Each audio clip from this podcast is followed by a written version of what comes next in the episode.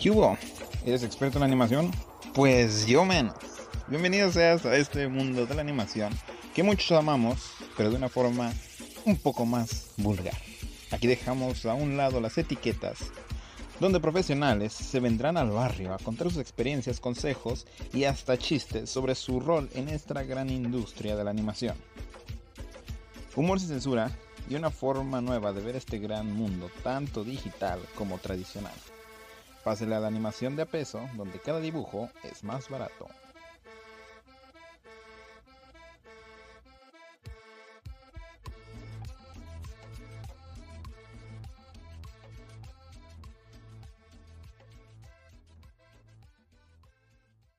ah, mi mamón, ¿no? Pues bienvenido a una nueva sección de, del podcast, de, de aquí de Luis Dimas Podcast, ah, mi mamón, eh, donde vamos a hablar, de bueno, desde un principio, ¿no? Ya lo habíamos hablado de que íbamos a hablar de, de animación, eh, ¿sí o no, Gama? Sí, sí, ya este, se había comentado este tema de la animación, pues porque ambos nos interesa la animación y queremos este, que más gente que también quiera seguir ese camino, pues pueda escuchar estos análisis o también eh, recomendaciones que se van a poder hacer en estos capítulos, hablando de alguna película o ya sea caricatura, cortometraje, pero va a ser enfocado a la animación. Exacto. No más que aquí vamos a aclarar una cosa, que es, eh, no somos expertos. No somos Sí. expertos, no, so- no somos expertos absolutamente en nada lo que estamos hablando, es cierto. Tampoco no vayan a salir con su mamá de, oh, es que no hablaron de la dirección del guion y que este y que el otro. O sea, güey, tranquilo, o sea, nomás estamos aquí cotorreando, hablando de la animación y todo eso, no es de que vamos a estar tirándole a, ah, es que los hoyos del guion. Bueno, quién sabe, ¿verdad? Quién sabe si esto va a ser una relación entre policía bueno y policía malo y es el policía chingón, buena onda que los deja salir. No, yo, yo Y Gama, y Gama sea, Gama sea el, el cabrón este que les mete garrafones por atrás. que se purguen. Ándale. bueno, pero esta vez, ah, ya bien profesional, ¿no? Esta vez vamos a tener a una invitada. No, de hecho, Órale. este, en esta nueva sección vamos a tener invitados de animación mexicana, acá, mexicanos cabrones. Yo, pues yo, la neta, no es por presumir, ah, pero sí No. me gusta, sí me gusta mucho a mí hablar con artistas. Y si me mandan a la verga, pues también está chido, ¿verdad? No hay pedo. Pero, este, o sea, me gusta que algunos, que los animadores lleguen a tener sus propias, que la gente los conozca, ¿me entiendes? Como por ejemplo, una de las personas que queremos invitar es el, diseñador de personajes de la película que vamos a hablar hoy de animación. Vamos a empezar esta vez con una película. Ya vamos a hablar de qué, que de series y que la chingada. Y ya ustedes en nuestras redes sociales nos pueden ir diciendo, oye, qué cabrón sería que hablaran de esa serie, oye, qué cabrón sería que hablaran de esta película. No es review para que ninguno se vaya a decir, ah, no, man, nada más van a hablar de la película. No, no, no. Aquí vamos a decir, ¿sabes qué? ¿Qué?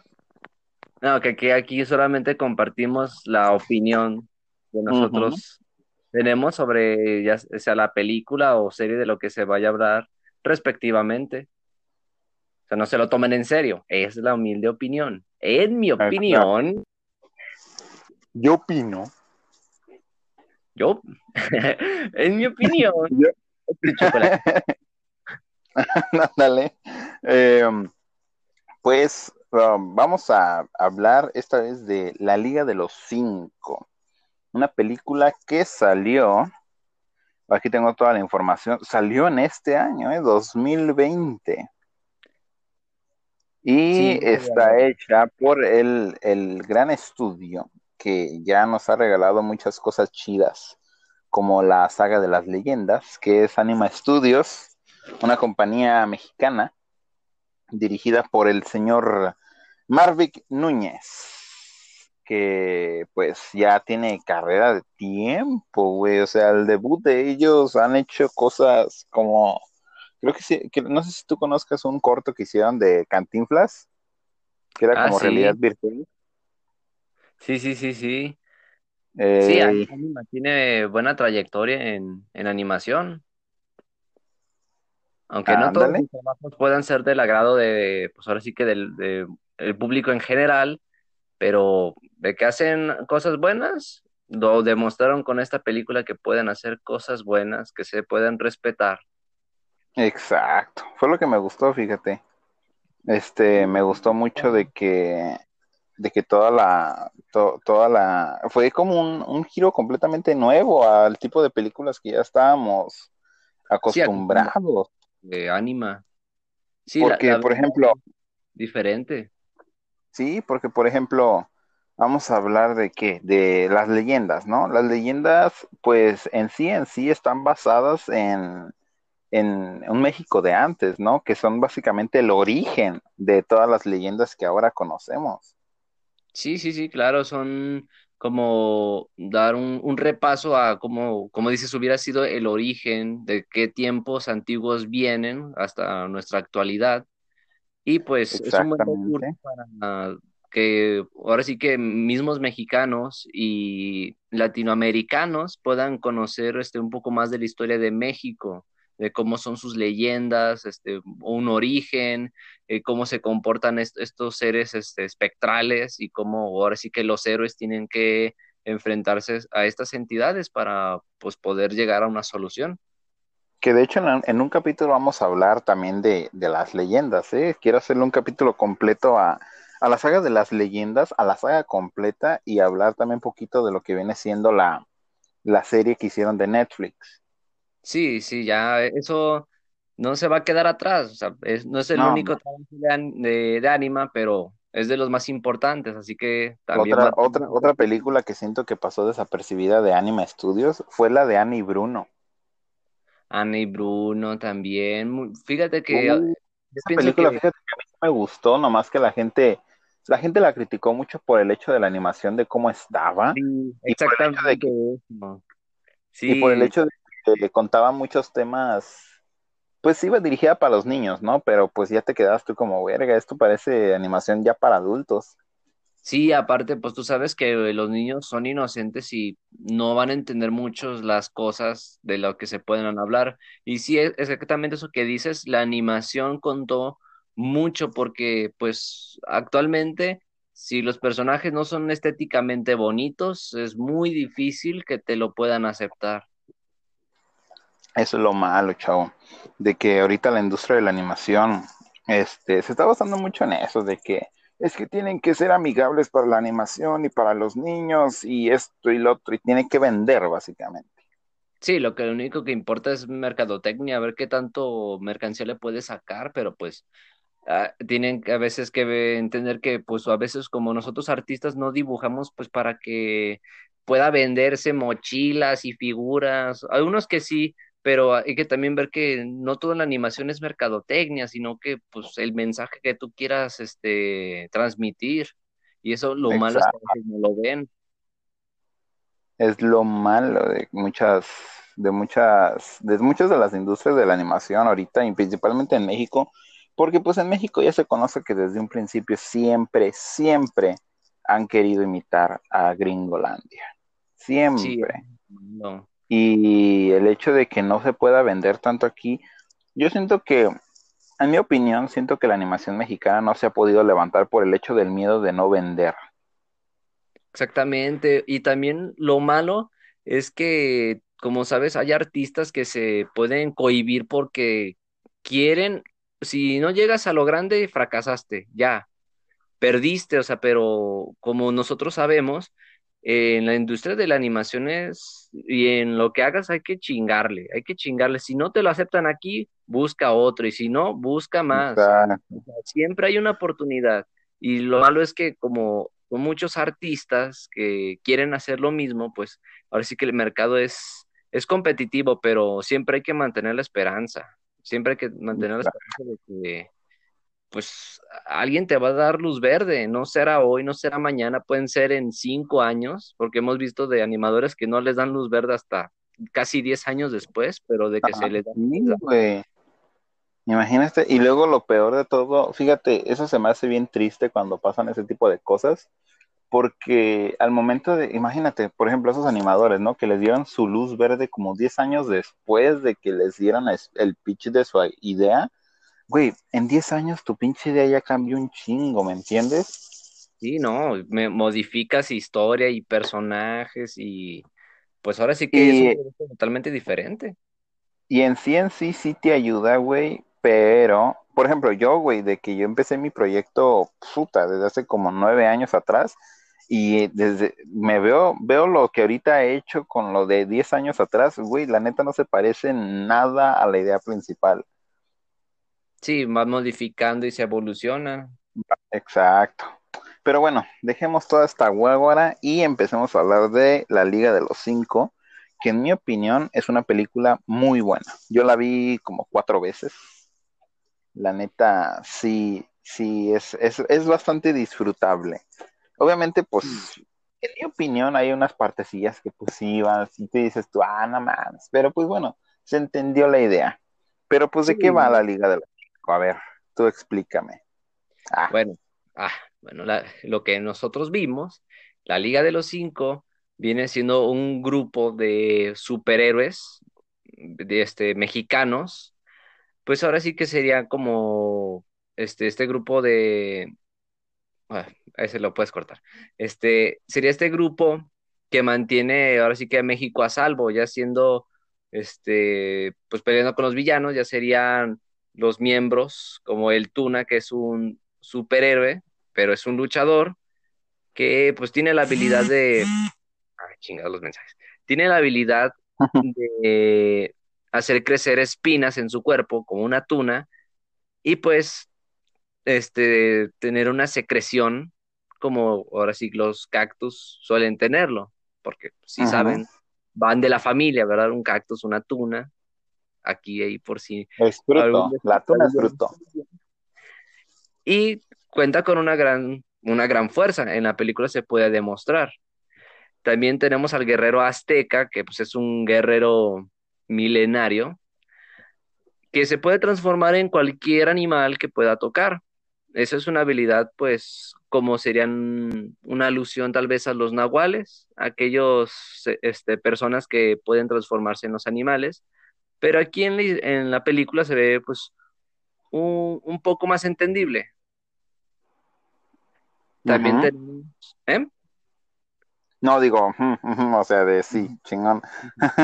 Y también tenemos este, uno de los iconos más representativos de México, que sería a la Catrina, aquí representada pues con poderes de huesos como la manipulación de, ahora sí, de huesos, no son suyos, pueden ser de cadáveres, de gente que ya está muerta, o puede ser de su mismo cuerpo, poder hacer crecer más huesos.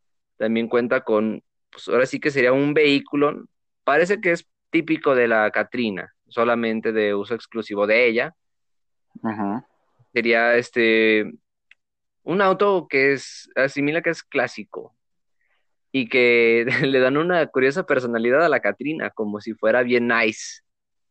No podía faltar un personaje así, pues porque sabemos que aquí en México, aunque todos seamos nacos, hay una, hay personas nice. Hay las, las, los fifis. Ah. Los fifis, así la Catrina es fifi. Sí, no manches.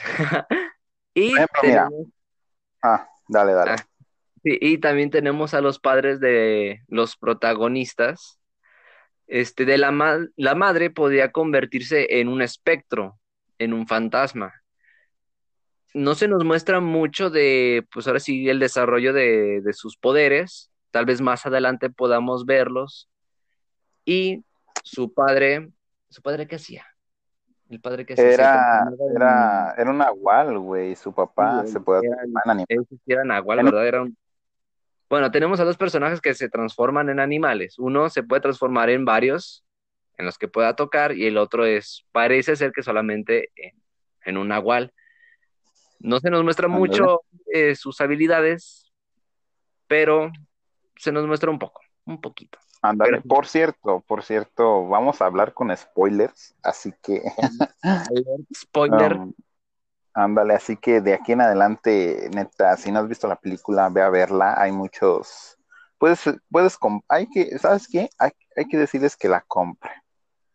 Eh, está barata, puedes verla porque pinches 20 paros en varios, en varios lugares, puedes verla y te la renta como por 7 días. En internet, no tienes que salir de tu casa. Exactamente, pues, la verdad es muy recomendable. Sí vale cada peso que se invierta, sí vale la pena. Ándale. Este, pues aquí mira, tengo una, una descripción de una de las hipnosis de la película. Ahí si quieres me la he hecho.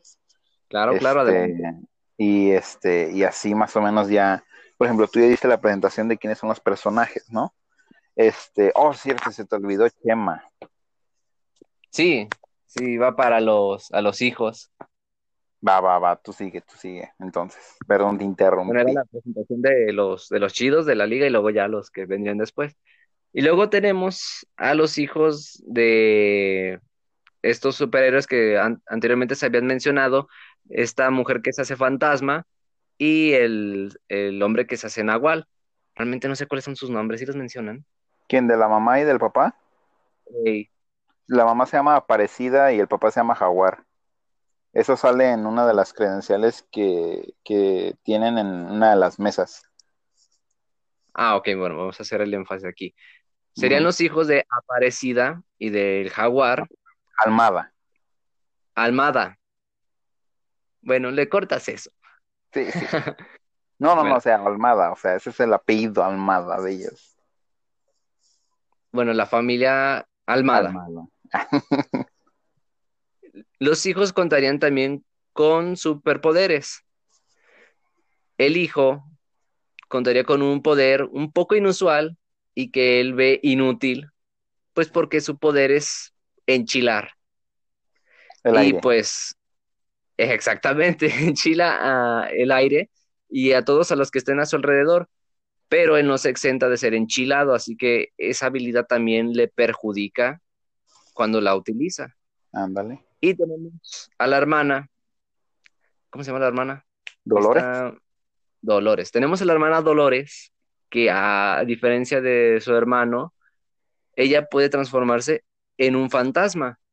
Igual que su mamá. Cosa que pues, ¿eh? igual que la madre, exactamente, puede transformarse igual que la madre, y pues cosa que su hermano puede ver con un poco de envidia, pues porque ella sí tiene un, super, un superpoder notable.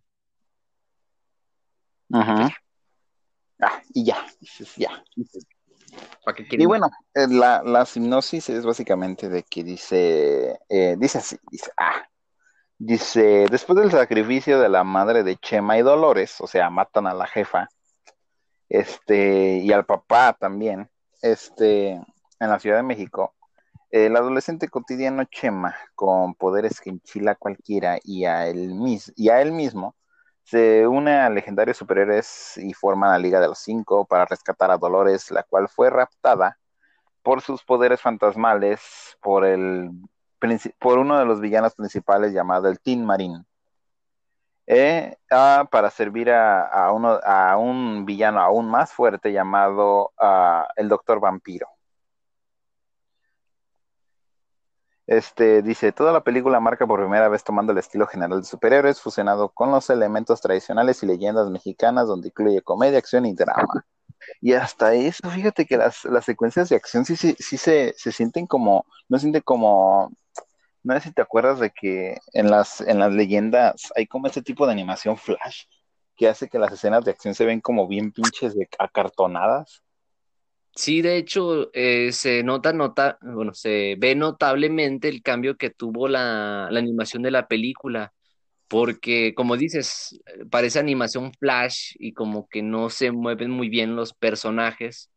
Este, ya se ha visto, creo que en las leyendas, no sé si utilicen flash, pero se alcanza a ver en el Chavo animado, en ese tipo de proyectos que tiene Anima, pero en esta sí se nota que lo hicieron, pues ahora sí que... Con cariño. Con conciencia, lo hicieron a que quede bien, a que se luzca. Y la verdad sí, lo que es la comedia saben utilizarla bien, no la sobreexplotan ni la alargan a lo tonto como suelen hacer en, en algunas series. El chiste se cuenta y ya, ya no le sigas largas, o ya se entendió. Sigue con lo, tuyo. lo, mejor, bueno, ahorita vamos a hablar de nuestros personajes favoritos, que siento que tú y yo con, eh, coordinamos en muchos de los, de los principales que nos gustaron, pero... Sí, tienen carisma. Sí, güey, puta. Eh, una cosa que siento que, eh, me acuerdo que tú me dijiste era de que aquí el acento chilango no se sentía tanto. Sí, sí, no es muy marcado como en, como se ha querido ver en, en otras películas o, o ya no sé en películas, sino en, en, en general en el México. Es como que el mexicano intenta hablar mexicano. O sea, ¿cómo es eso? Y es notable, si, si lo hemos visto, el mexicano como que este, hace una énfasis en los modismos, cosa que cuando hablamos no lo hacemos, naturalmente así habla el mexicano, pero ahí fallan mucho en, en los doblajes o en lo que se haga de, de cine, cuando es mexicano, el mexicano habla pero marcadísimo y es cosa que los que sabemos, o sea, los que somos mexicanos, pues no es así, es como hablar como cualquier otra palabra, no hay que hacer énfasis. Ándale. Y siento que es una cosa que se debe de fomentar mucho. Siento que, siento que es como, ah, es que la Liga de los Cinco siento que es como el principal cimiento de poder abarcar ya un poquito más lo que viene siendo la idea, la idea de a donde a mí me gustaría que se guiara la animación mexicana, a ese tipo de historias urbanas, a ese tipo de historias que la gente puede decir, ah, no mames, mira, che güey está cruzando por aquí y se aparece por mi calle, ¿me entiendes? O sea, sí, está, está bien como las, las caricaturas que hablan del pasado, porque pues la neta, es chingón también conocer nuestra historia, eh, pero también esta, esta, tipo, esta, esta película me hizo pensar en eso, de que, ah, no mames, o sea, esos güeyes están pasando, por ejemplo, el principio me acuerdo que hay una parte en donde hay un vagabundo con unos perros, no, con unos pinches perritos, ¿no? con muñequitos. Ándale, y, y, empieza como a hablarles como bien pinche loco. Yo dije, no mames, de eso me acordó a, tristemente me acuerda al vagabundo de por, de por mi calle, ¿no? El güey que se pone a hablar solo con nada. Sí, sí, y de hecho, pues, como hemos visto, este, los que solemos salir mucho a la calle, pues así suele haber gente, es gente real, no es exclusivo de las películas, como aquí, este, en La Leyenda de los Cinco, que fue un gran detalle, la verdad a mí sí me hizo reír, pues porque sí es verdad, o sea, sí es verdad, así te puedes encontrar gente en la calle. El contexto en el que lo usan, pues también es bien usado, no es como que quite protagonismo a los protagonistas haciendo chistes así, el chiste se contó y resultó bien, Sí, o sea, no se siente tan forzadísimo, ¿me entiendes? Porque me encanta porque básicamente están peleando porque según eso los... Porque lo que pasa en la película es de que Chema no quiere que Dolores muestre sus poderes al público, porque pues básicamente según eso, eso fue lo que mató a sus papás. Este, pero lo que pasa es de que están peleando porque, ah, que no te vean y que la chingada. Entonces voltean a ver a este cabrón y este güey como que los está viendo me, me daba un chingo de risa de cómo este, el pinche, el, el vagabundo empieza a decirles, si se siguen peleando no los voy a llevar a la fuente o algo así. Sí, con diferentes voces que dice, cállate, y no, tú cállate, que no sé qué. Y si no se callan, no los llevo a la fuente, pero pues pinche loco, solamente en tu cabeza. Ándale. Eso me dio un chinga de risa. Yo me quedé, ¿qué pedo? Ay, no. Chistes a los que nos referimos, que son chistes del momento, que, que funcionan, no que se extienden estúpidamente hasta perder el chiste. Ándale. También me, me gusta. He visto mucho en, en las leyendas y cosas así, que hay unos chistes que dices, ok, ya, cálmate, tranquilo. Sí, ya, entendimos, ya, ya, a lo que sigue. Ándale. Pero fíjate, este, ¿qué te parece si hacemos un, un, análisis de personaje por personaje? Aquí tengo toda la lista Y Va. vamos dando como nuestro, nuestro acá, ¿va? Nuestro punto de vista de cada uno. Nuestro me punto de parece. Bueno, empezamos y de hecho si quieres le damos como una, una, acá una explicación al doblaje, porque siento que el doblaje también se logró muy bien. Es un doblaje muy chingón y aparte porque no, no utilizaron tanto como en otras películas, como por ejemplo va a salir una película que se llama La Escuela del Terror o algo así, Ah, sí, sí le he visto, sí he visto trailers y que no, que- no se ve, no se ve mal, pero siento que están haciendo lo mismo que hacen con otras películas de, de mira, va a estar este artista haciendo la voz, ve a verla, pues, si quieres escuchar a este güey.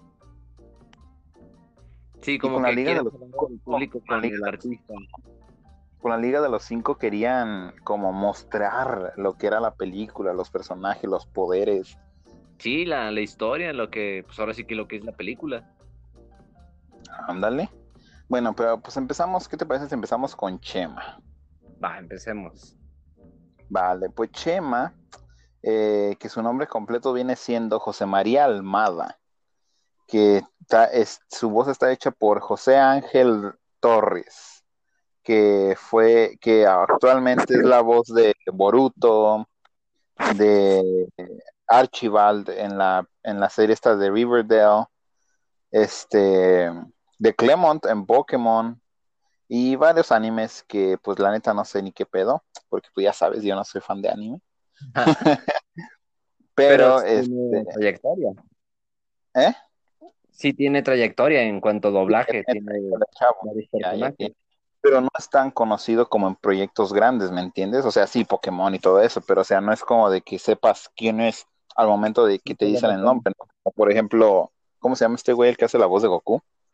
Ah, María Castañeda. Ándale. Dices Mario Castañeda y dices, ah, ya, la voz de Sí, Goku. Ángel. Torres, ah, nomás, ha de haber sido un compañero que tenía en la escuela o algo así, ¿no? Sí. Ándale. Pues bueno, fíjate que José, este Chema, le vamos a decir Chema, Chema, porque pues así siempre le dicen. Este, me gustó un chingo este, este pelo que tenía atrás, como que tenía como la colita, se me hizo muy chingón eso. Sí, tiene su, como, su, su peinado y el cabello largo que se le hace como colita. Ándale. Eso, eso se me hizo muy chingón. Y aparte otra de que la descripción del personaje dice que le gustaba el parkour. Y no te lo dicen como, no te lo dicen, ah, oye, me gusta mucho el parkour. No, o sea, te lo muestran, te dicen, mira, este güey mira lo que hace. Le- o sea, hace parkour. Pero no es de tipo, ah, me gusta el parkour. Sí, Vivo no, por no te lo, te lo dice el personaje, pero te lo demuestra. Eso, fíjate, también me gusta que no te digan ahora sí que lo que puede ser obvio, porque a veces es como que, mm, bueno, sí se nota, eh, no hace falta que, que lo digas, ¿verdad? Es como que te estás tragando un- un- una concha y dices, güey, me encanta el pan de dulce, güey, me encantan las conchas. O sea, bueno, sí estamos viendo que te comes unas.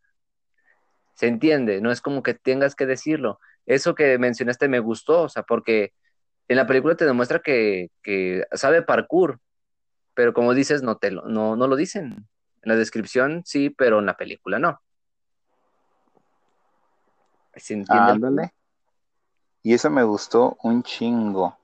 Este, los poderes, fíjate que me gustó mucho cómo, cómo también ponían esto, la representación de los poderes, como que ha- hacían brillar a cada personaje, ¿me entiendes? Como que le daban su momento de brillar. Cada uno le daban su espacio para que se pudiera, para que pudiera tener su desenlace y no es como que Ya está, quedaban de relleno. Me gustó también mucho esta, ¿cómo se llama? Esta forma tan mexicana de hablar, como no se le escuchaba, no se le escuchaba como el tipo, el acentito mm, de ñero.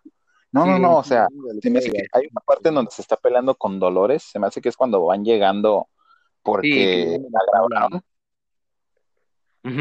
Sí, sí, sí, es esa parte. Que llegan y empiezan a discutir. Y se escuchaba como, como básicamente como si estuvieras escuchando el, una pelea de, familia o algo así. Yo la neta, yo hasta me puse serio, yo me quedé vergas, o sea, se escucha, se escucha cañón la voz. Sí, sí, no es como que pinche discusión ahí, este, Eh, invéntatela tú, a ver cómo sonaría, ¿no? O sea, es una discusión y hay que poner voz de molestia, o sea, hay que moldear la voz a la situación. Y sí queda perfectamente este acento ñero, que digas, no, pues Dolores, pues ¿por qué dejas que te miren así grave? No, va, a valer madre, o sea, imagínate. No, o sea, va, a sonar y dices, ah, cabrón, extraño. Como que pedo, ¿no? Y... Y, eso es chido, porque es como que para todo México, porque no habla con el acento ñero.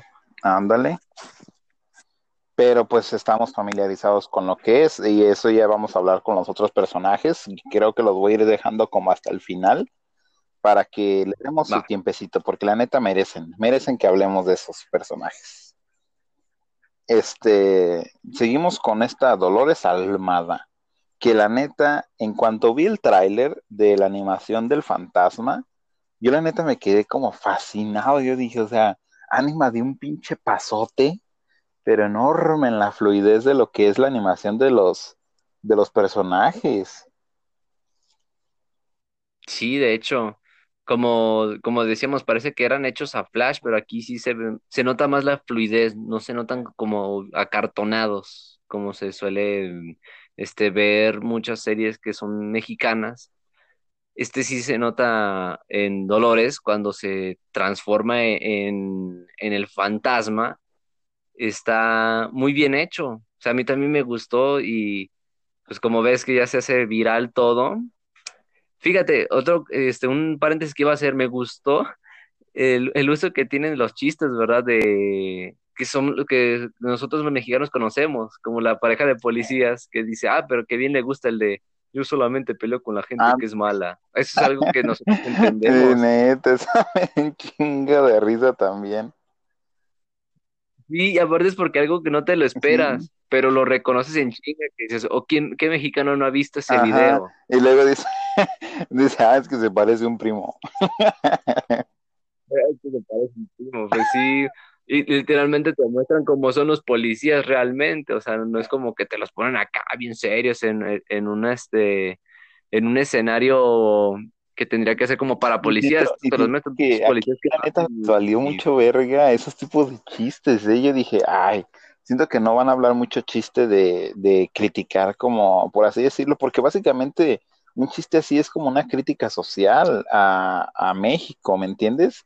Uno de los no, los personajes que vamos a hablar en el futuro que tienen una pinche voz que no pero todavía no hablamos de ese.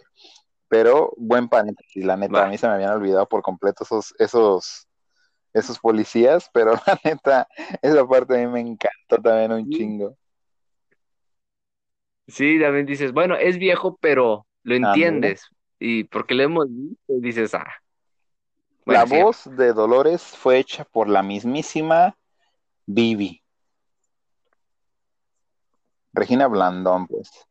Para la gente que no la ha visto, tal vez lo recuerden de Familia Peluche. Exacto.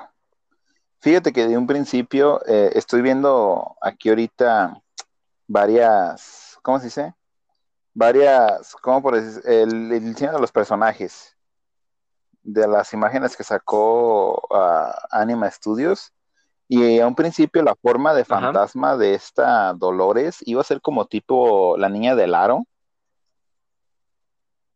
Ah, sí, con cabello, largo y... Tus manos iban a estar largas, iban a tener como esta, este tipo de aura fantasmal. Y se ve chido, ¿eh? Pero como dices, ¿no? Es como que la transición de, de unos años a otros es como que pues les dio tiempo de modificarlo para que, ándale, este, como que un, una esencia propia. Ándale. Sí, porque imagínate si se hubiera quedado con el diseño este parecido al del aro, pues la gente hubiera dicho, no manches, pues lo sacaron del aro, ¿verdad? Sí, pero en sí sí un diseño bastante original.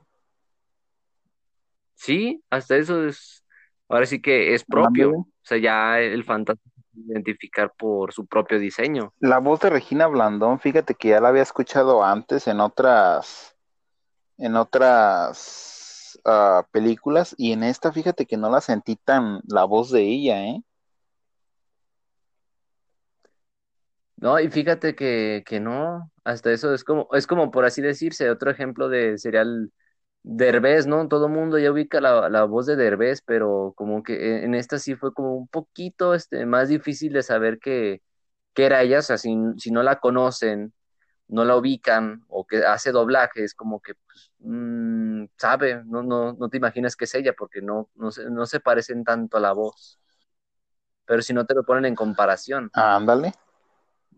Y la neta, a mí, a mí sí me gustó, me, me gustó mucho el personaje de Dolores, su diseño está bien chido, el cabello me encantó, y ese mechón rojo. Los goggles me recordaron mucho a, a Frida. Ándale también. A Frida Suárez de, del Tigre, porque y a Ramona Flowers, porque también sus, sus Ah, sí, goggles. cierto. Porque, por si no saben, chavas, eso utilizan las, la- las chavas cool, No, utilizan pero goggles, ¿sabes que no se los Ah, O sea, ahí mismo te enseñan por qué Dolores traía sus goggles, güey. Sí, Por Chema los sí traía. se los ponen. Pues, pinche Chema enchila Sí, y todos. el hecho de que ella sabía, siempre se los, los traía puesto por lo mismo. Eso también es un punto bueno, que el diseño de personaje ahora sí que tiene un propósito, no Ya te, simplemente es ya te cuenta una historia, ¿no? Ya te cuenta como diciendo, o sea, el hecho de que los traiga Ah, puestos quiere decir que ella le preocupa el desarrollo de Chema, quiere que le salgan las cosas así bien y que de su potencial sin que se preocupe tanto por el bienestar de ella, ¿me entiendes? Sí, como cuando vimos en, en la película, pues spoiler otra Ah, vez, este, que a Dolores que le quitan su cuaderno y Chema intenta defenderla, pues porque también se burlan de sus padres que son superhéroes y, Dolores lo apoya, le, no, no lo detiene porque sabe que ella también puede resultar este, afectada, igual que los de alrededor, pero ella no lo detiene, ella quiere que, por así que de- defienda a, este, a su familia, el, el honor que, pues ahora sí que, ¿quién les puede dar? Solamente sus hijos. exacto. Y bueno, con esto nos vamos al, al otro personaje que siento que a mí me encantó. Y de hecho ahorita acabo de ver, güey, de que en realidad no era el otro cabrón que habíamos dicho, sino es otro güey el que hizo la voz del Tuna. Órale, Bueno, ¿quién es? el personaje se llama Ismael Guzmán Espinosa, alias el Tuna. Hombre, hasta, hasta el apellido, Ándale. hasta el apellido Y la voz se, es Gerardo García, que es un actor de doblaje que ya tiene trayectoria. Este, inició en el, en el 98, güey. Es la voz, fue la voz de, déjame checar los personajes. Am, espérate. O es la voz de Otto, Pero, de Apu, es la voz de ah, Howl en el, en la película esa que a todos les gusta. Hizo un chingo de Caballeros del Zodiaco, Peter Parker en la película esta nueva que salió, el presidente en la de Monstruos contra Aliens. ah, entonces Y adivina de tiene, quién más era la tiene voz. muy Era la voz de Wildo. Ah, yo mandé un Ey, póster. y la voz de, eh, de Supersónico. De este, sí, ¿no? Se llama así. Sí, de Sonic. Ah, sí, de la papá. de Supersonic, Pero de, la- de solamente fue en la película de, este, solamente en la película, esta, esta pinche película culera que hicieron con los de la WWE. Ay, Ándale. chale. Y Ay, la Hanna. Barbera Se se pasó pasó de verga con eso, ¿no? Sacando. Pero bueno, hablaremos de eso en otros, en otros, en otro capítulo. Oh, y también ese oye, Entonces tiene el de este, el de Padre de Familia. ¿Cómo ¿A se llama esta pinche serie? Um, Padre de familia. Roger, este, Amer- eh, ¿cómo se llama? American Dad. Ah, American Dad. Sí. Ándale, hizo la voz. Ah, de Roger. Jaja, qué va. No, entonces sí sabemos que. Sí, güey, tiene una pinche pues, es- trayectoria es muy una cabrona. Sí, tiene trayectoria y con personajes Eh, buenos. y en esta, y en esta película, puta madre, se la rifó. La neta se la rifó. Sí, la verdad, la verdad, le da mucha personalidad al, al Tuna. Eh, Con su voz le da personalidad y queda perfecto. Uf, la neta. Me gustó, fíjate que me gustó mucho el hecho de que le dieran el papel de compadre del papá de, de, de Chema y Dolores, que era el padrino de Dolores, ¿no?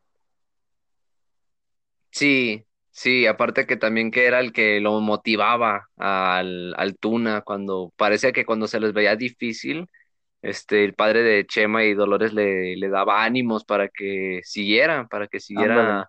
este, Fíjate, adelante. no se, si- no se siente tan forzado el desarrollo de los personajes, ¿eh? Es algo que me gustó mucho. Obviamente, pues vamos a hablar también de unas cositas malas que hay por ahí, que pues yo no, yo no, yo no digo como malas, porque es como cuando sacas calificaciones, ¿no? Que en todas sacaste 10, pero en una sacaste 5, pero en todas las demás sacaste 10. Sí, nada puede ser perfecto, pero pues son más, pueden ser más cosas buenas que malas. Y esta película es exactamente eso. El Tuna me gustó mucho la, una de la, la pelea final, güey. Porque la neta yo no me esperaba que iba a pasar eso. Porque eh, ya no vamos a decir spoilers, ya la verga, vamos a hablar como viene. Este, es la cabeza de Benito Juárez, que tiene como un pinche cangrejo adentro, ¿no? Sí, le salen patas a la pinche Y cabeza. este güey se avienta y se ve como una pinche imagen acá bien vergas. Y esa la pinche cabeza se abre a la mitad y se lo traga. Se lo come, sí, pero está- y aparte está bien chido el escenario que le pusieron, cómo se caen los postes y los cables quedan entrelazados haciendo como si fuera un ring, de pelea. Y justamente este es la pelea de, de- del Tuna, Oye. porque pues, es super, es, es un pinche luchador una, a huevo una que se cosa va que a mí me encantó fue esta pinche referencia a la lucha, güey. Eh, que es como un, es como un subvillano, ¿no? Como un villano pequeño. Ujú. Fíjate que la, la máscara de este, de este eh, personaje se me figuró mucho a, a uno que tiene Diablo Calavera. Oye, sí es cierto, ¿eh? Ah, me- porque cuando lo estaba viendo, como que le veía un parecido por el diseño de la máscara. Y yo dije, mm, ya ves que se sale una canción, ¿no? Diablo Calavera sale a- a- en los créditos. Yo dije, mm, ¿habrán tomado de referencia la máscara de uno de ellos? ¿O así hicieron el personaje? Me quedé con esa duda. Dije, "Mm, a lo mejor puede ser o a lo mejor no, pero se me hizo muy similar. Sí, la neta. Y fíjate que a un principio eh, de los diseños de los personajes de la película, le iban a poner una tuna en la máscara, en la cabeza. Literalmente, Una tuna, una pero no les gustó mucho la idea y tuvieron que quitarla. Y le iban a poner un ojo de vidrio que cascabeleaba mucho. Uy, qué extraño Ya se hubiera visto. pero bueno, sí se, sí se logró dar, ver ese, ese personaje. A mí la neta sí me encantó el Tuna. Es uno de los, uno de los personajes que hasta eso, güey, porque no te lo muestran desde un principio como otros personajes, como que todavía van y, y lo buscan. Como que te hace decir, oh, verga, ¿por qué tanto pedo por este güey, no? Pero sí te logra demostrar que el güey es este, pieza fundamental en, en el equipo. Ándale. pues, aparte, fíjate, iba a hacer otro paréntesis. En el diseño de los personajes, para los que están este, viendo animación o diseños que tienen a sus personajes, acuérdense que siempre es bueno darles una, si no les convence algo, pueden cambiarlo, porque pueden mejorar al personaje. Ya lo que vimos en el Tuna, o sea, imagínense, los que hayan visto la película, cómo se hubiera visto con, con el ojo, ¿verdad? Se, vería- se hubiera visto extraño. Y estuvo mejor el rediseño también de la máscara, porque parece más de lucha libre. O sea, ya no te tienen que decir que a huevo es una tuna, o sea, se llama el tuna, pero él, él solito te da a demostrar que por qué le dicen el tuna. O sea, no necesita su traje de decirte lo que es. Ándale. Y eso, eso, sí- eso la neta a mí me gustó mucho, aparte porque le dieron también mucho énfasis a los, a los enanitos de las luchas. Que hay un, hay un documental Sí. que se llama Nuestra Lucha, que está en Netflix, y yo lo vi, lo chequé, yo lo he visto ya como unas tres veces. Y la neta, los, los luchadores pequeños no los ve- no los notan tan serios porque básicamente los clasifican como un, o sea, en sí en sí la lucha ya es un, entre- un, un espectáculo de entretenimiento, ¿no? Pero a los luchadores pequeños no les dan la misma importancia que a los luchadores grandes. Y pues si te pones a pensar, güey, solamente son enanitos, pero tienen mentalidad de adulto, todo, todo, güey. Adultos, o sea, no es como que te metan a un niño ahí con un disfraz de, de compañero, porque eso es- así es como ven, como el del compañerito ahí que le metieron al superhéroe, Ándale, es como, es no como un sabemos pinche chiste, ¿me entiendes? Y este, y una de las cosas que decía este, creo que se llamaba el, el- no me acuerdo el nombre del luchador, pero decía eso de que, ah, que a los, a los enanitos no nos dan la, la misma importancia y siento que es algo que debería de cambiar mucho en la industria de la, de la lucha libre. Sí, yo me quedé, ah, chingado, o sea, qué chingón que tomaron ese, ese lado, ¿no? De la lucha libre en vez de haber puesto a un güey todo mamado, pero siento que eso lo hicieron con este, el Warrior. Sí, el guardia literalmente está tomando la, pues, el, el manto del personaje que es el tanque, aquel que es el grande, es el fuerte, pero no se dejen engañar por la estatura del, del Tuna, porque aunque sea chaparrito y como él dice, hay niños que de, de siete años, dice que son más altos que yo, dice, pero eso no tiene nada que ver porque el Tuna sabe, sabe pelear o sea, y ha demostrado en la película, demuestra que tiene fuerza y tiene habilidad para la lucha libre, o sea, no, no es un simple personaje de, de chistes, como que ah, es un super, es un, bueno, no sé por qué tengo que decir superhéroe, sí es un superhéroe, es un luchador enanito, es como decir al, al que monito, o sea, son luchadores, no, no se confundan, o sea, no porque los vean chiquitos quiere decir que simplemente son payasadas. ándale.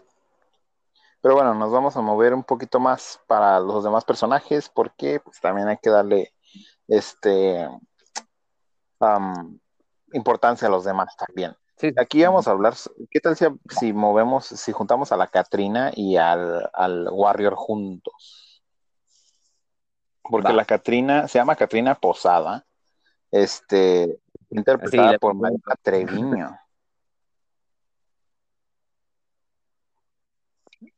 ¿Qué doblajes ha hecho? Eh, pues no muy conocidos, es, es, ha hecho en La vida secreta de tus mascotas, en la de Fernidan, Fer, Fer, Ferni, Fer, bueno, esa, Esa ya la saben, ya la esa conocen. mera. Y en la de Kung Fu Panda 3.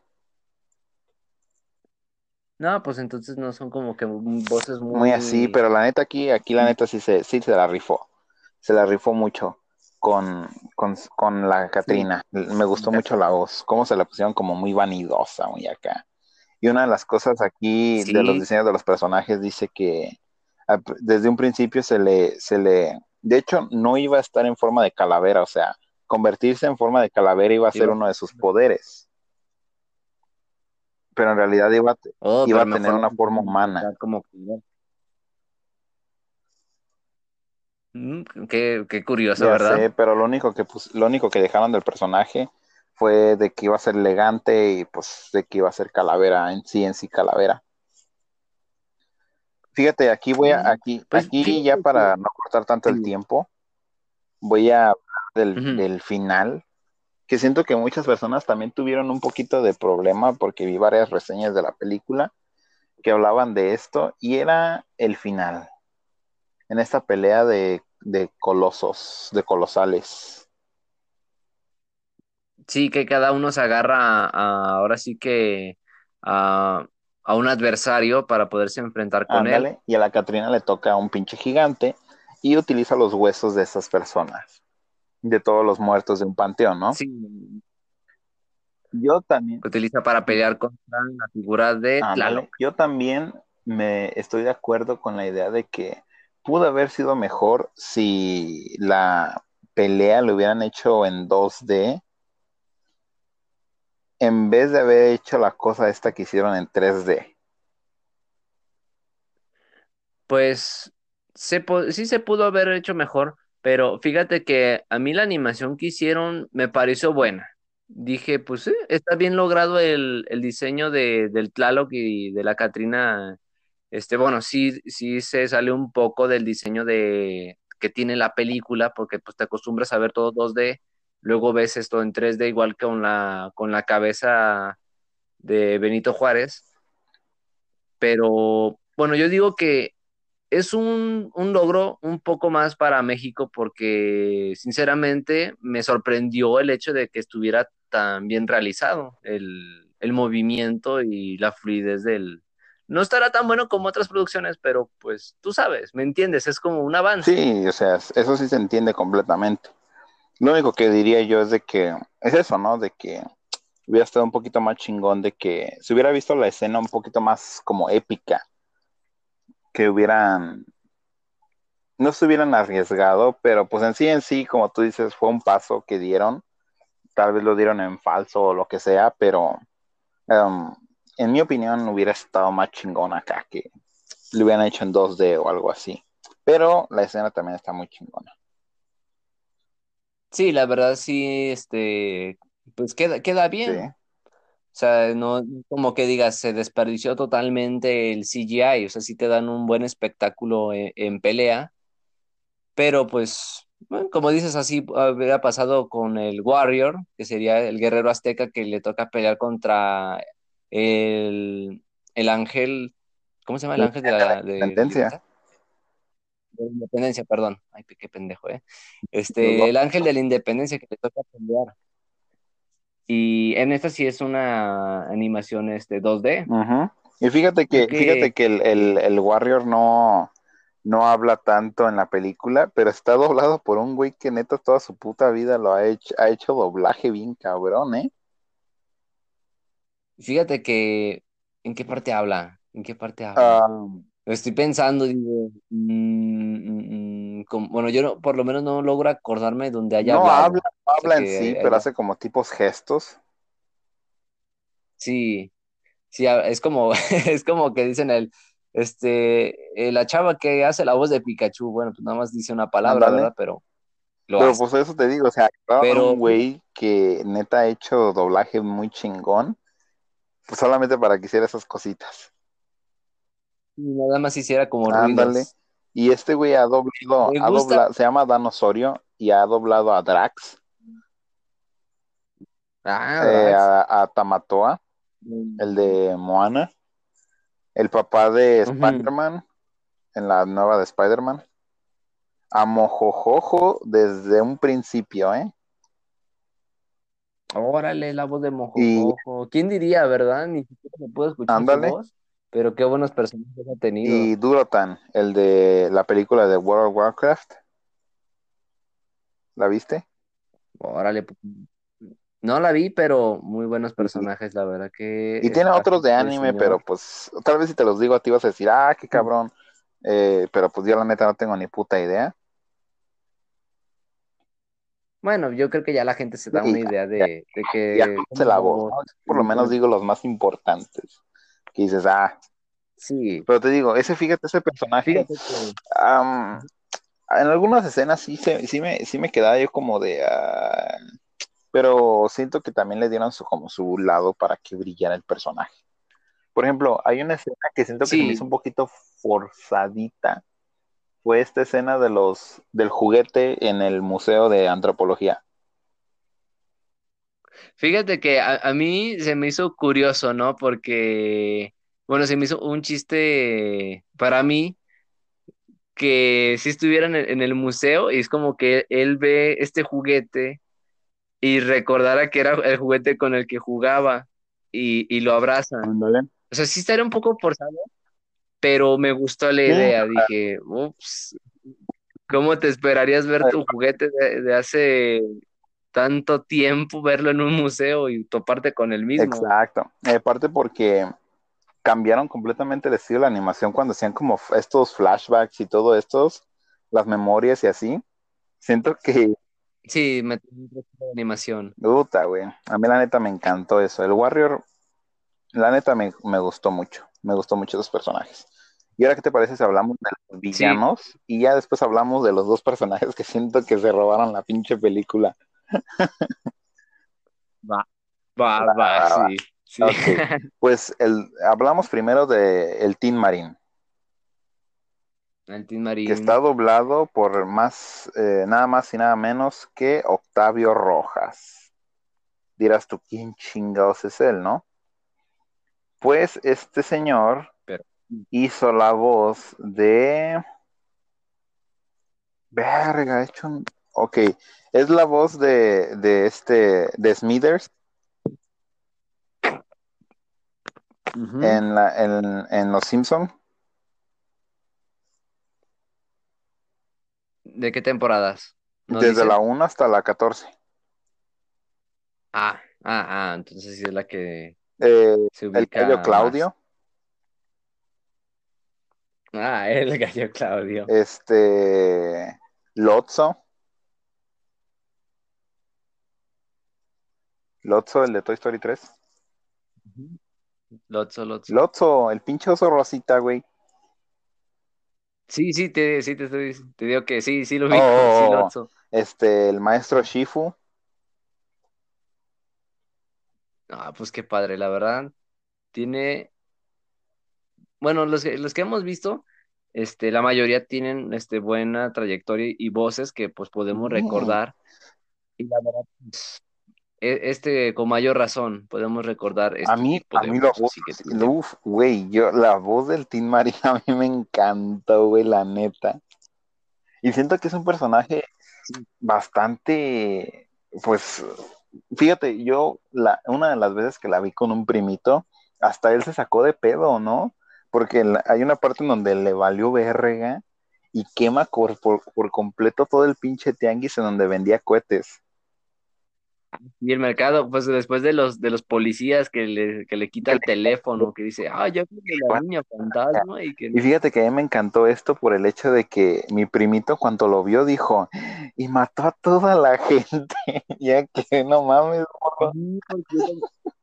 Ese también está chido porque no es como un villano que se detenga a, ver por la seguridad de la gente, porque tú sabes que la pirotecnia es peligrosísima.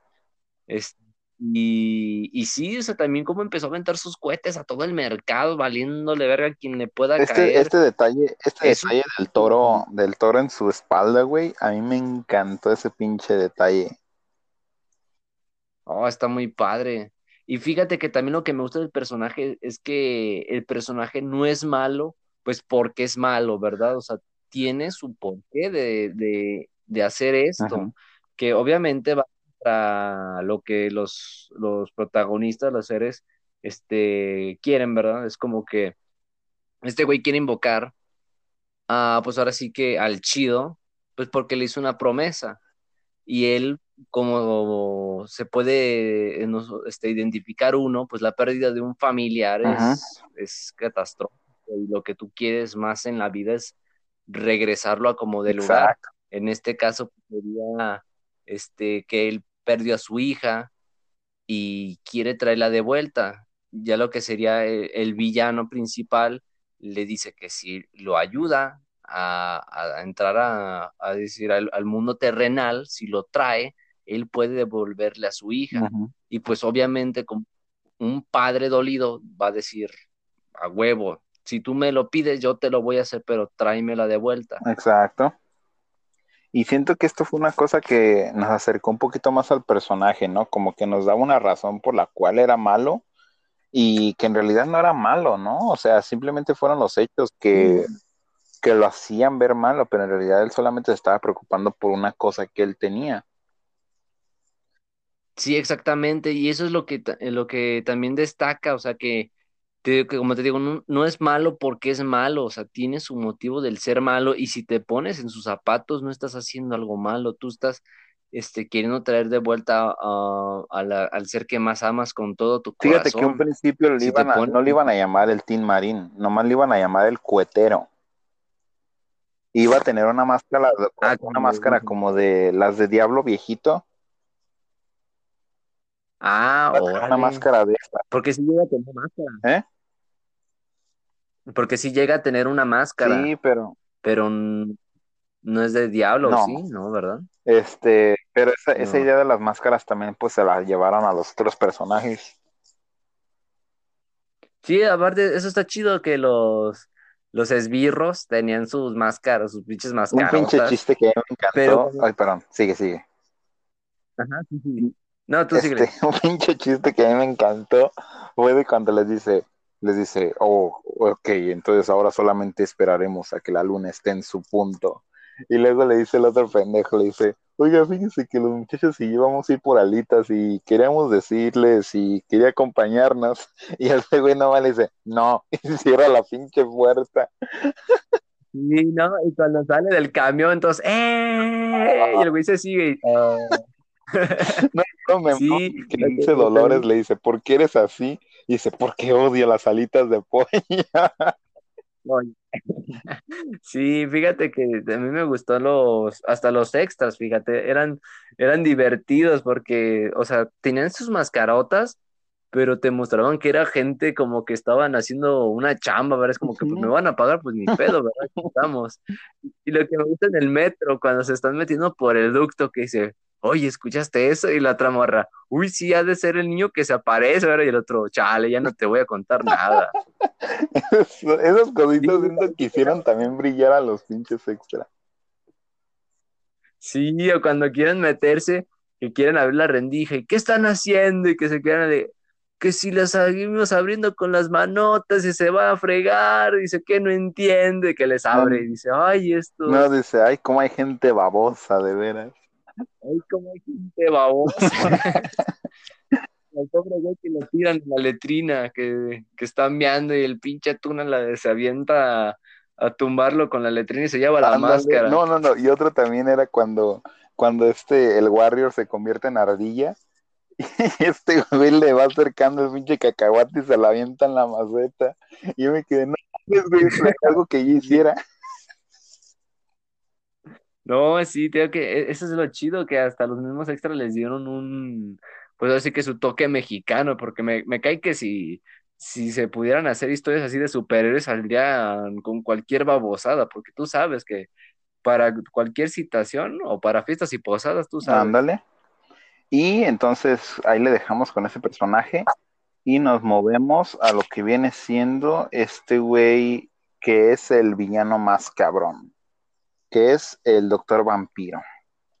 Que en primera no entiendo por qué le llamaban Doctor Vampiro.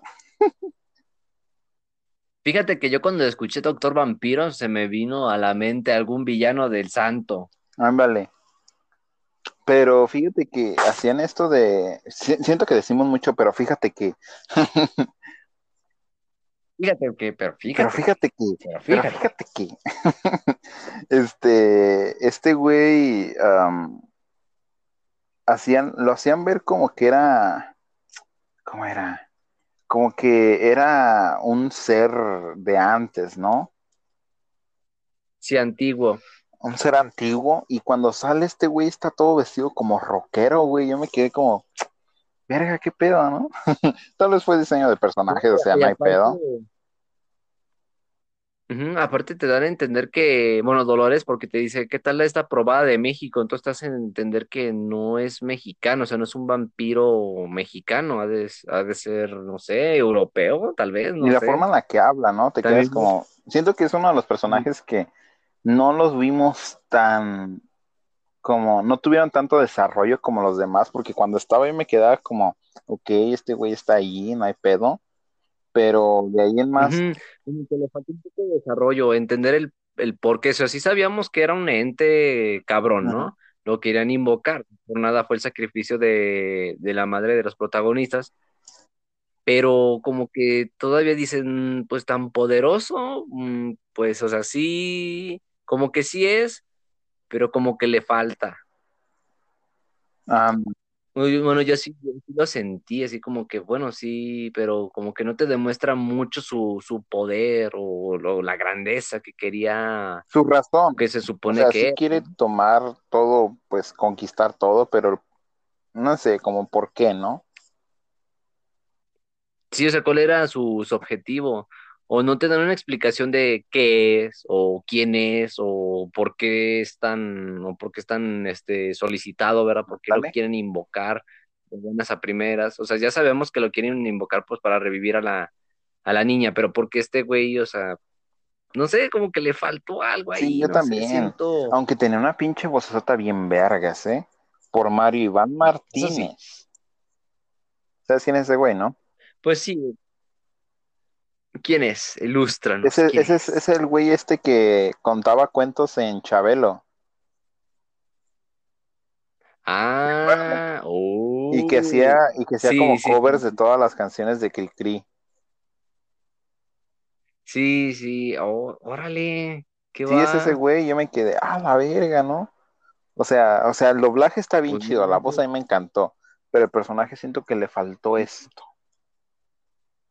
Sí, pues es que ya ves que casi, sale casi a, a lo último, nada más a la, a la batalla final. Sí. Pero ahora con que ya cubrimos a los personajes y sus doblajes, pues vemos que son en su mayoría gente que ha hecho doblaje y, ha- y hace buen doblaje, o sea, tienen buenas voces. La verdad, sí, ca- sí cada personaje concuerda con, con la voz. Exacto. Y ya para terminar, vamos a hablar con los dos que se robaron la pinche película. Uy, no manches, Empezamos- sí, la neta, la neta. con Luis Ernesto Camarena, alias El Tuercas. El tuercas. Mauricio Pérez se llama el güey que, que hizo la voz de, la hizo, hizo la voz de este güey. Que este güey ha hecho voces bien chingonas, ¿eh? ¿Como quién? Ha hecho un chingo de voces en Los Caballeros del Zodiaco. Es la voz de, de el, el jefe Gorgori en Los Simpson. ¿En, ah, ¿En los clásicos o en los Espérame, actuales? espérame. Aquí dice más o menos. Es. Nomás en la temporada 26 fue el, el- el jefe Gorgori. Crosby desde la temporada 25. El abuelito de los Simpsons desde la temporada 25 también. Arthur Fleck. Ah, entonces. Pero sí los ubico, sí ubico el tipo de, de voz que tiene. Ándale. Y la neta, en esta pinche película se mamó. Se mamó con su pinche. Sí, la verdad.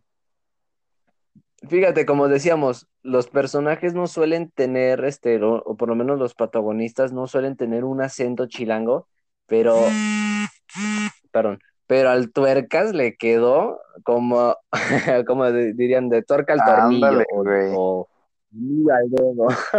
Ese- fíjate que me encantó este, esta idea de, o sea, sí vemos, hemos visto como en películas, ¿no? Que está el típico genio que hace los inven- inventos y les da todo este pedo. Y este güey literal hace todos sus pinches inventos de pura pinche basura, ¿no?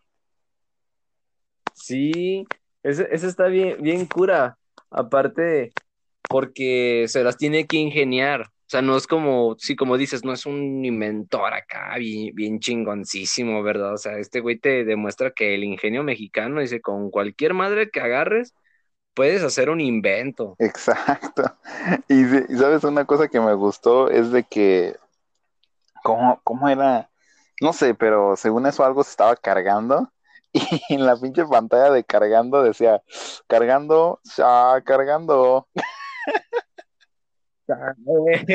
Le metían detallitos que, que eran rápidos, pero que si los, cap- si los veías y los captabas, decías, ah, no manches. Sí, yo me quedé aquí, pido.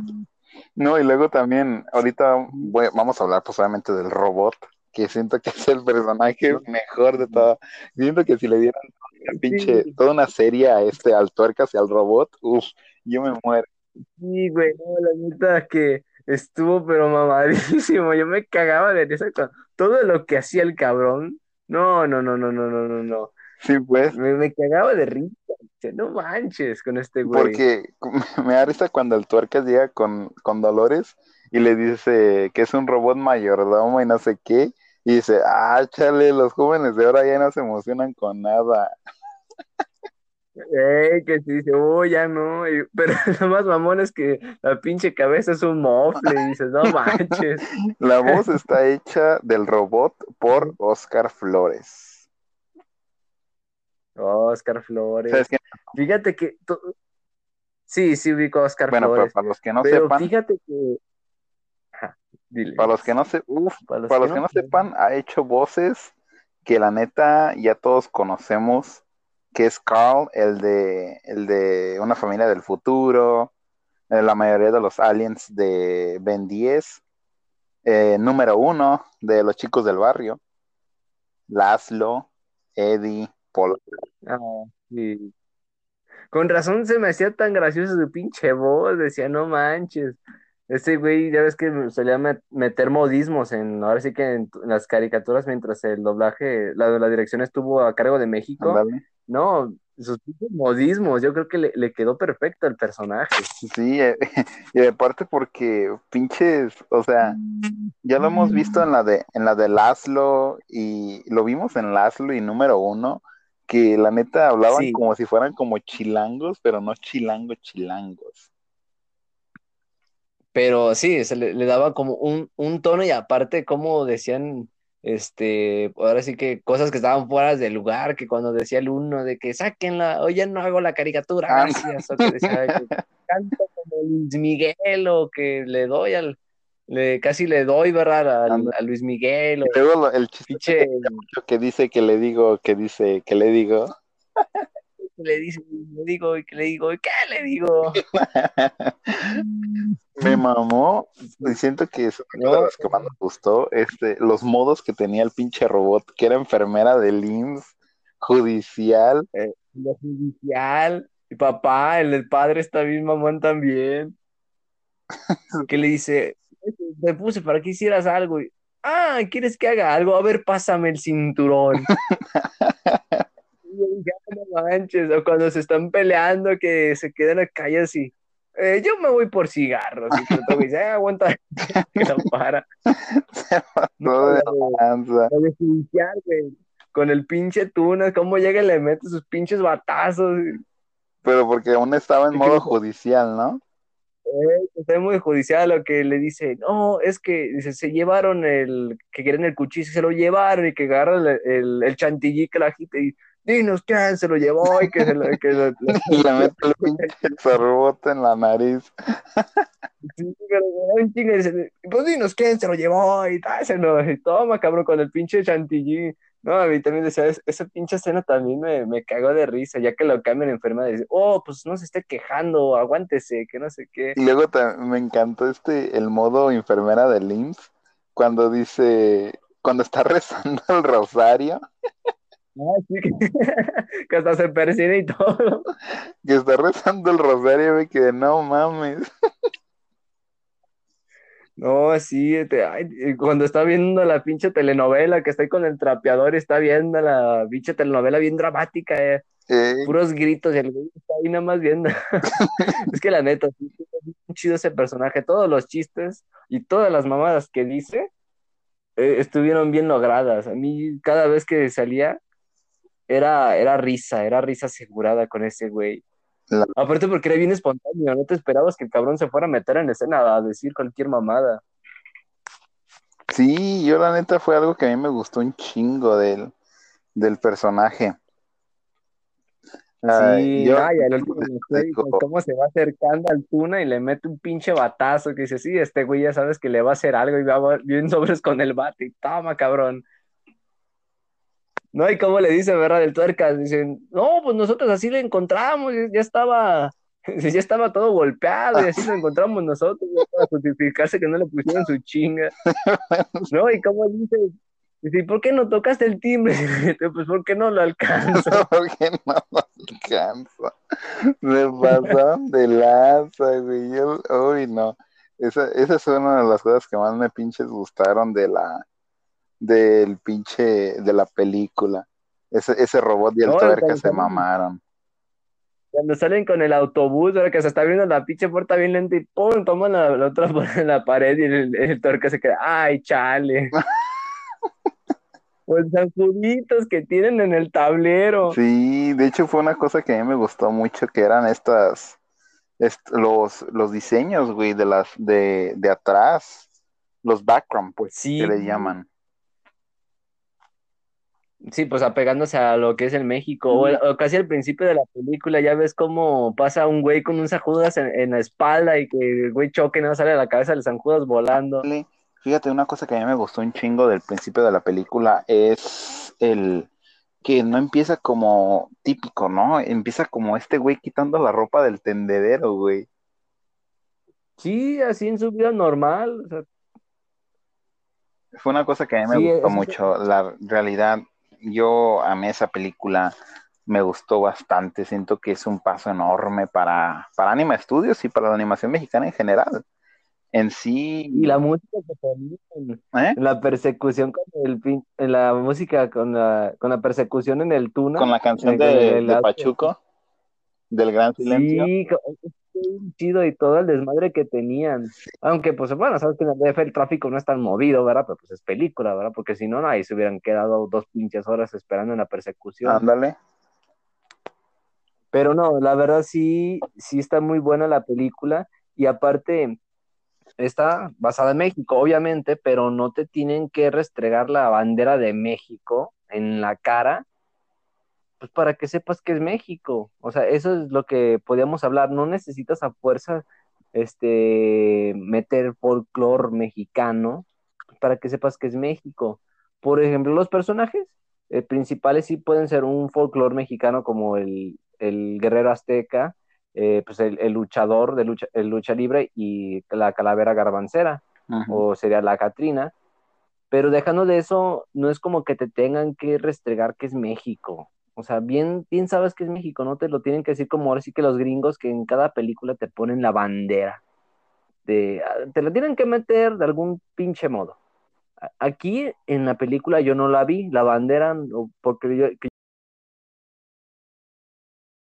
que literalmente no te tienen que restregar la, la bandera mexicana en la cara para que sepas que es México. O sea, simplemente con los monumentos que se vieron, lo identificas perfectamente. digo, No es como en eh, las producciones este, gringas que te ponen la bandera cada que pueden. Siempre aprovechan un momento para ponértela. Y aquí no necesitaron de eso.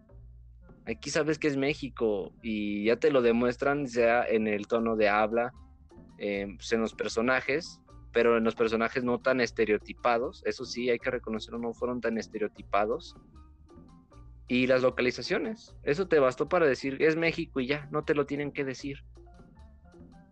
Ándale. Eso fíjate que a mí me gustó bastante que les pusieron detalle a muchas cosas, güey, y, y le quitaban el detalle a lugares como, como por ejemplo, o sea, obviamente pues de algo tenían que comer, ¿no?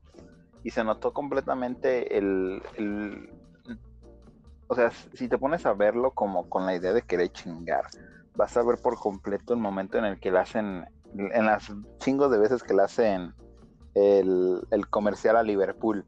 A Liverpool, pues sí, al principio te dice que está patrocinado por Liverpool y Y al final también. o sea, literal, literal tumban un pinche. Tiran un letrero, güey, y el letrero dura ahí casi como dos minutos.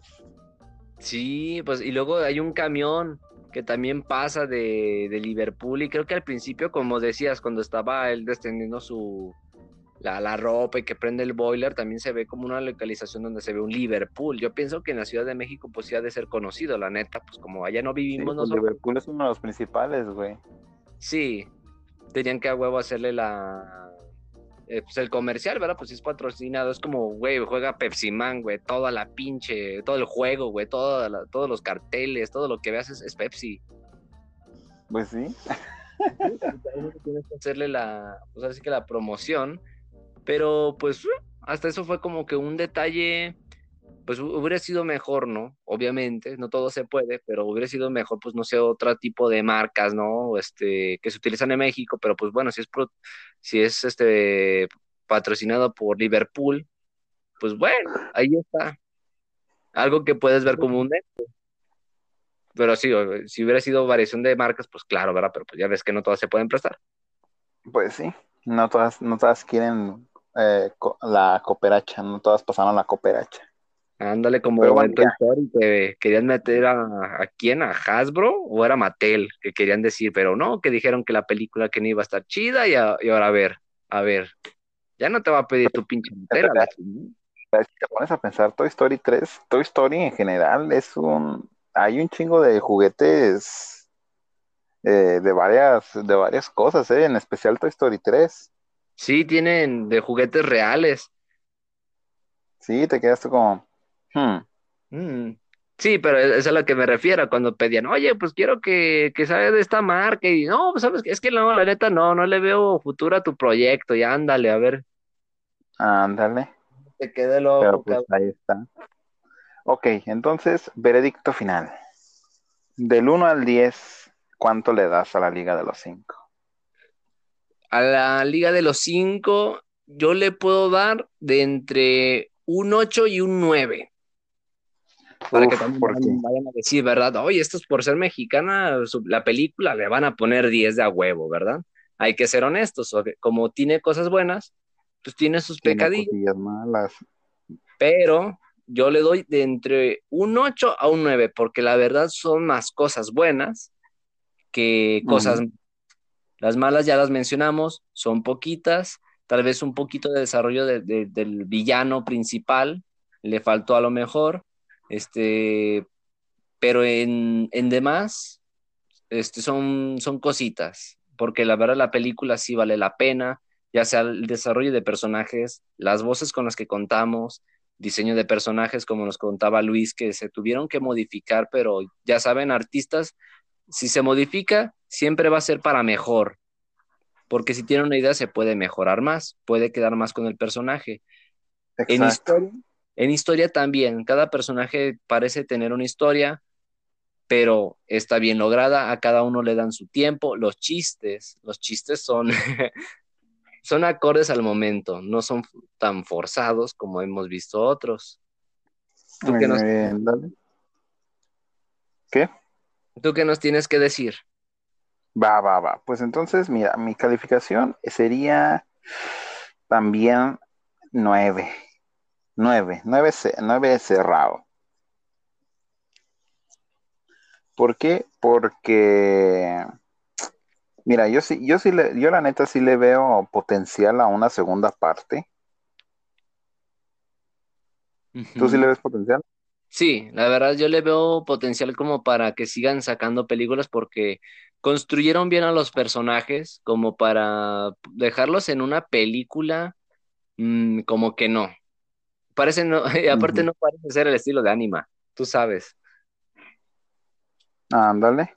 No parece que hagan una película para dejarla así. Oye, fíjate que ahorita estoy checando y Anima sacó una película, no sé si te acuerdas esta película, se llama La Gente 00P2. Ah, sí. Que no le fue nada mal, que ya no le fue nada bien en la, en la, en el cine, se me hace que hasta la quitaron por el, el exceso de, chistes para adultos que tenía. Chale, yo fíjate que no la vi. O sea, sí supe de que la, película, pero pues yo no la vi. ¿Tú qué nos puedes decir de esa película que estaba? Eh, pues nomás voy a decir poquito para no quitarle el, pedo a, lo de la Liga de los Cinco. Pero sí tenía un chingo de chistes muy pelados, la neta. Así te quedaste como, hijos. Y lo peor es de que la vendían como película para niños. Mm, ahí está el problema, ¿verdad? Que pues ahora sí que... Y mucha gente empezó... Se empezó a quejar, a decir, nada, pues no mames, o sea, queríamos ir en familia y pues resultó ser una pinche película toda pelada. Sí, a lo mejor, bueno, tú sabes, en caricaturas se ha visto chistes para adultos que los niños no entienden, no lo captan, pero también en exceso es como decir los padres dicen, ah, oye, uno que otro chiste si lo captas, ¿verdad? Pero imagínate cada pinche cinco minutos dando un chiste pelado, pues, como dices, ¿no? Entonces esto ya no es una caricatura para niños. Y ese es el, problema que hemos visto. Muchos artistas se, se limitan, pues, por querer hacer un producto para niños. Pero, güey, si estás, si tienes ese tipo de, chistes, pues ya no lo hagas para niños, porque ya cambiaste el, ahora sí que el, el chiste de la película. Ándale. Y tenía, tenía voces chingonas, ¿eh? Tenía Jaime Camil, Dulce María, Silvia Pinal, Rogelio Guerra, Mario Castañeda. Órale, hasta el mismísimo Goku estaba ahí.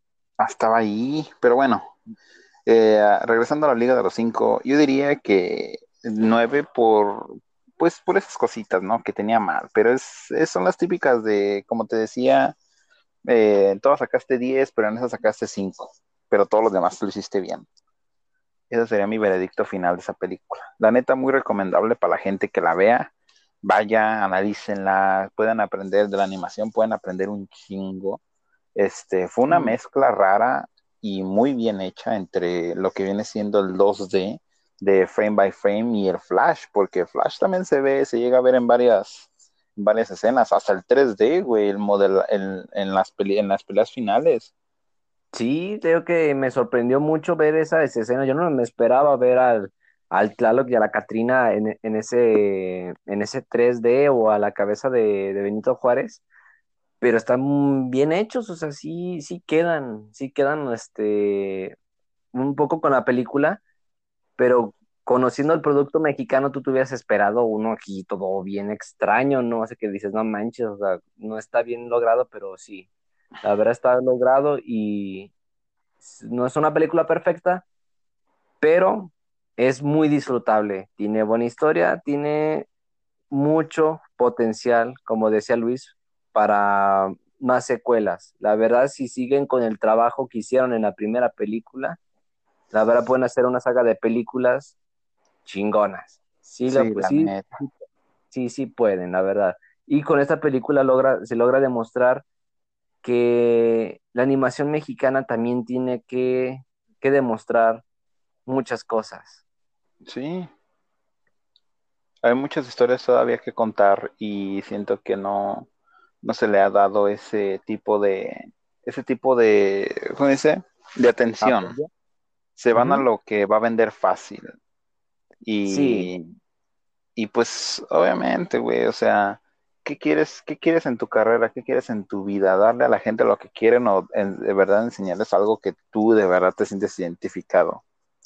Sí, es, eh, simplemente lo que comentábamos, hemos comentado varias veces, o haces este, tu arte para expresarte o haces tu arte para que a la gente le guste, o sea, te metes en el mame de las cosas, pues para que la gente te siga, te vea, o quieres hacer algo tuyo propio, estás entre las dos cucharas. Pero bueno, con esta película damos eh, por, ¿cómo se dice?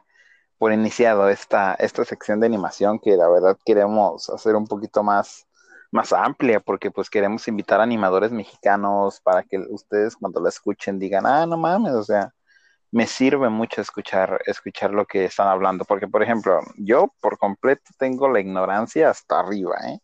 yo no sé muchas cosas, pero pues me puedo defender con algunas cosillas, ¿no? Pero pues todos estamos aquí para aprender, para que la gente sepa lo que está pasando en la animación mexicana principalmente y pues nuestra opinión acerca de la animación de otros tipos de, de otros lugares del mundo. Claro que sí, o sea, no solamente podemos hablar de la animación mexicana, que está como en un resurgimiento, Podemos hablar también de animación americana, japonesa, francesa, lo que nosotros este, queremos. Ahora sí que es toda la animación, ya sea del país que sea, que, y si es un buen producto, este, vamos a hablar de ello y lo que nosotros consideremos que es un buen producto. Tal vez a lo mejor algunas cosas no las conozcan, pero aquí las pueden conocer. Exacto. Pues, ¿qué te parece si lo dejamos por aquí, carnal? Claro, me parece perfecto. Quedó va, va, va, pues chavos. Entonces, eh, los dejamos con esto. Esperamos que les guste, que les haya gustado esto, que después de, de nuestra reseña, por así decirlo, de nuestra, nuestra punto de vista de la película de la Liga de los Cinco, si, si no la vieron y escucharon todo el podcast, pues qué pedo, pinches, qué mamá les gusta arruinarse la pinche serie, que diga las películas. Pero si, si ya la vieron, la neta, nos gustaría mucho. Este, vamos a hacer eh, una cosa que dijo este Gama, de vamos a hacer nuestra propia versión de los personajes. Y para que la gente diga, pues quiera venir a escuchar eh, todo esto, porque pues la neta es para ayudarnos entre animadores mexicanos y en sí, en sí poder, poder sobresalir todos juntos, no cada uno por su pinche lado. Sí, claro que sí. Algo que hay que tener en cuenta es que aquí no es competencia. Todos somos compañeros en lo que nos gusta y nunca hay que hacer de menos a alguien por un proyecto o por su dibujo. No, aquí todos los artistas mexicanos nos vamos a apoyar. Si hay artistas que nos escuchan, sepan que pues aquí todos somos hermanos, somos compañeros y no nos queremos mofar de la fama de, ahora sí que de otros artistas. Aquí si nosotros ah, vamos a hacer este dibujo, va a ser pues en honor a esta película que nos gustó, que la verdad este, está muy buena. Exacto. Así que pues los esperamos para el capítulo que viene y ojalá se pueda cumplir la, la sorpresita que les tenemos. Este, pero sí, si les gusta la animación, aquí es un buen lugar para venir a tirar relajo. Así que cuídense mucho, muchachos, y pues los esperamos para el siguiente episodio, ¿no? Aquí los esperamos y esperemos hayan disfrutado de este podcast. Exacto. Entonces, lávense la cola, muchachos, que hasta acá hiede. Ah, nos vemos. Adiós. Samara, nos vemos.